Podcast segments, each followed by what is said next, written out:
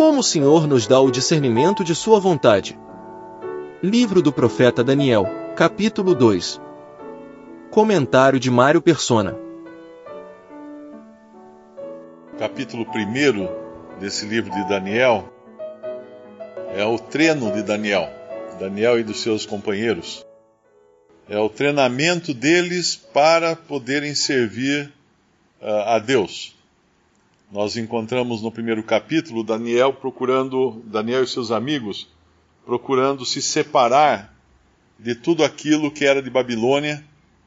Eles rejeitam a comida de Babilônia, eles correm risco de serem mortos, eles se mostram valentes diante da, daquele, daquele perigo que eles estavam correndo de testemunhar do seu Deus ali em terra estrangeira e indo contra a corrente que Babilônia tinha imposto sobre eles. É claro que eles iriam obedecer os, os seus captores, mas eles não iriam comprometer a verdade e não iriam comprometer aquilo que dizia a lei, a lei do Senhor. Então aquilo foi o, o treinamento deles, foi, foi o, o tempo de, vamos chamar assim, aqueles 40 anos no deserto que Moisés passou uh, sendo treinado para poder então depois liderar o seu povo. E no capítulo 2 eles são colocados ao serviço do Senhor agora, correndo os mesmos riscos de serem mortos, porque esse rei aqui, o Nabucodonosor, ele pede algo que é impossível a qualquer homem. Ele teve um sonho, ele esqueceu o sonho, e ele queria que os sábios não apenas eh, dissessem o, que, o significado do sonho, mas dissessem qual era o sonho. Mas isso é uma coisa que só Deus é onisciente, só Deus sabe, conhece os pensamentos das pessoas. O próprio Satanás, ele tem pistas da nossa maneira de pensar, pelas nossas expressões, pela nossa maneira de agir, e talvez até pelas ondas cerebrais, né, que a gente os, os, os, equipamentos médicos conseguem medir, mas não vai além disso. Não, não, ele não sabe o que nós estamos pensando. Porque ele não é onisciente. Mas Deus é. Deus conhece todas as coisas. E aqueles magos, eles tinham poder. Quando nós pensamos que esses, eh, esses magos, eles eram, esses caldeus, eles eram os cientistas.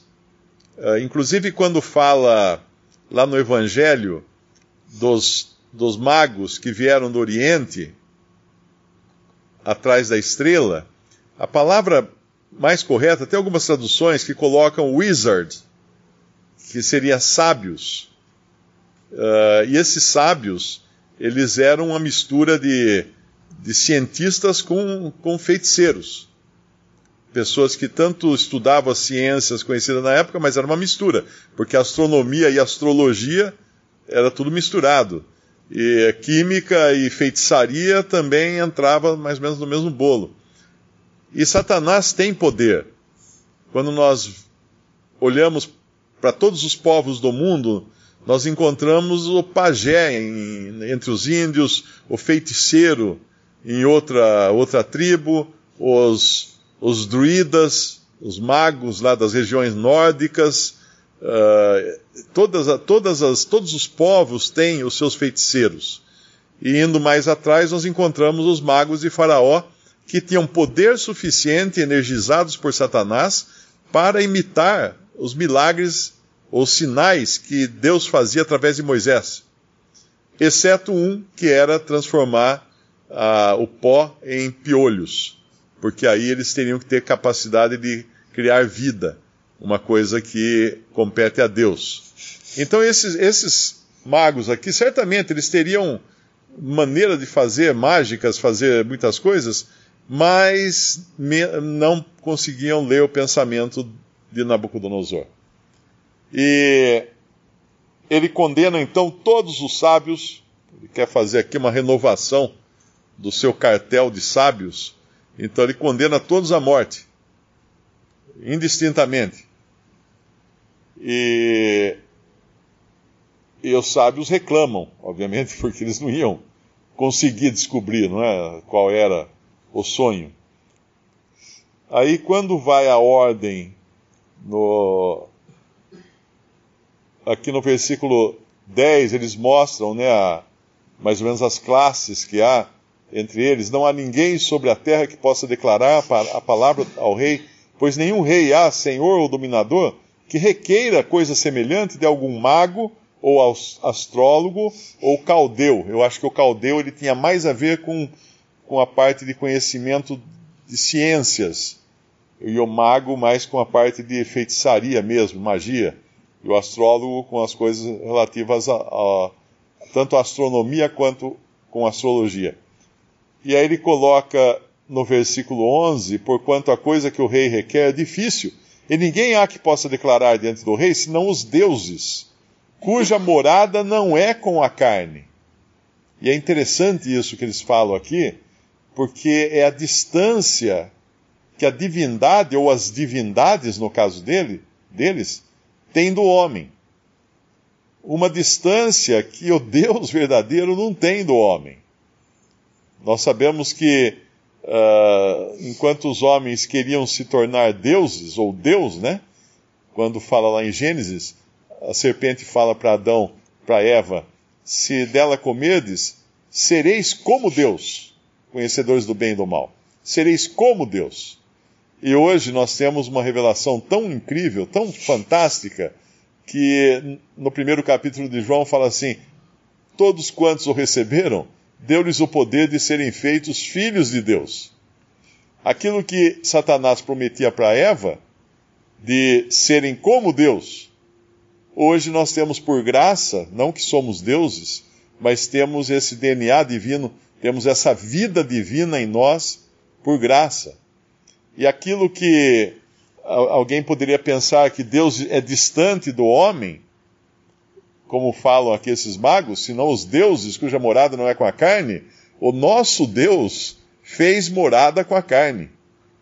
O nosso Deus se fez carne, o Filho de Deus se fez carne e habitou entre nós. E vimos a sua formosura, a sua. Uh, esse é o Deus que nós temos, uh, aquele que é. Ele, ele tão, ele tanto valoriza o ser humano que ele quis se tornar um ser humano. Ele quis se tornar um ser humano para chegar muito perto de nós e, e, e temos então esse acesso ao, ao, Pai agora através desse homem, homem Deus, Jesus Cristo. E aí então são, é, sai o decreto no versículo 13 para matar todos os sábios e Daniel e seus companheiros estão na, na, na lista aqui para serem mortos, né? Mas Daniel intercede aqui junto ao, ao capitão da guarda, chamado Arioque, uh, e no versículo 16 nós vemos que Daniel entrou, pediu ao rei que lhe desse tempo para que pudesse dar a interpretação. E logo que ele faz isso, é interessante o que ele faz aqui.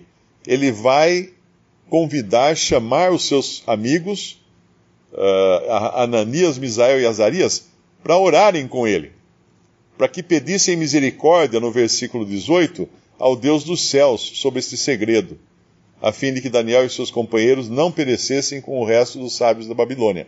E mais adiante, ele vai interceder pelos sábios da Babilônia, no versículo 24, no final do versículo 24, não mates os sábios de Babilônia Introduze-me na presença do rei e darei ao rei a interpretação.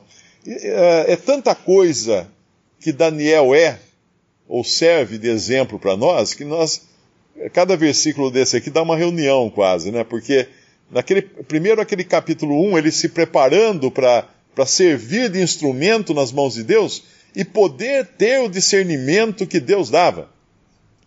Quando o Senhor Jesus fala para os seus discípulos lá no, no Evangelho, quando um pai reclama que os discípulos não tinham conseguido uh, expulsar um demônio do seu filho, o Senhor fala: esse, esse, essa casta não se expulsa senão com jejum e oração. O jejum é a separação de tudo aquilo que apela para o, a vontade humana, o, o, desejo humano não é necessariamente jejum de comida, embora no capítulo 1 de Daniel nós vimos eles jejuando da comida do, do, da corte. Eles abrindo mão dos prazeres da corte. E com isso eles estão agora afinados. Afinados para quê? Para ter discernimento e entender qual é a vontade de Deus. E o processo é o mesmo para o cristão.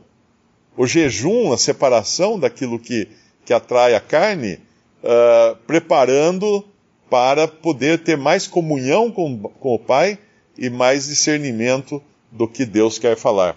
E aqui então, ele intercede por esses sábios no versículo 24, no capítulo 3, esses sábios vão interceder por eles para que sejam mortos. Vão fazer justamente o contrário. Então, mais uma vez, Daniel e seus amigos servem de exemplo para o cristão. Que o cristão é um intercessor uh, para salvar vidas, ainda que isso seja pago com como os sábios quiseram pagar Daniel, os amigos de Daniel, quando não se curvaram uh, perante a estátua no capítulo 3, eles vão denunciar, vão dedurar lá para o Nabucodonosor, olha, ó, aqueles, aqueles hebreus lá ó, não, não, não se curvaram diante da estátua. Eles, eles precisam ser mortos. Esses mesmos que tinham sido salvos por eles nesse capítulo 2 aqui, né? Uh, então Daniel vai agora com, essa, com esse discernimento, ajudado pelas orações do, dos seus companheiros, entrar na presença do rei para revelar não apenas o significado do sonho, mas o próprio sonho de Nabucodonosor.